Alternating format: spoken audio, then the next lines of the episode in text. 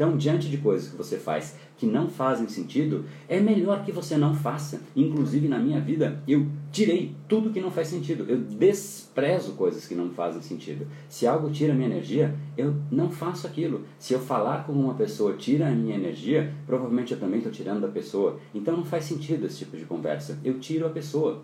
Eu sou muito bruto com isso. Eu prezo tanto a minha energia que eu tenho, é, é, que eu, eu, considero que se eu não fizer isso eu não consigo entregar nada para as outras pessoas, porque aquilo está me amassando. E eu considero que o mundo está aí para a gente entregar, para a gente fazer a nossa parte. Só que se a gente está ocupado demais, fazendo coisas que tiram a nossa energia, a hora que a gente precisa dela, ela não existe. Então tudo, literalmente, tudo que tira minha energia, eu tirei. E o que tira minha energia, mas é importante para mim, para o meu negócio, para o meu time, eu faço. Então não é que eu só faço o que eu gosto.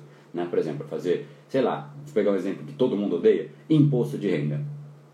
Cara, não gosto, mas tem um, é, é, é, obrigatório, tem um sentido fazer aquilo, né? Então eu associo o sentido naquilo, associar o sentido no que você tem que fazer, a fazer um relatório das vendas do mês, sei lá, não posso não gostar, mas qual é o sentido daquilo? Ah, tem sentido, então eu vou lá e faço. Agora, se não tem sentido, aí eu eliminei. Esse episódio é mais uma edição do Brain Power Drop, uma pequena cápsula de reflexão oferecida além dos episódios regulares. Para aprofundar no assunto de hoje e aprender como colocar o seu cérebro no modo de ação massiva, entre em brainpower.com.br/ação massiva.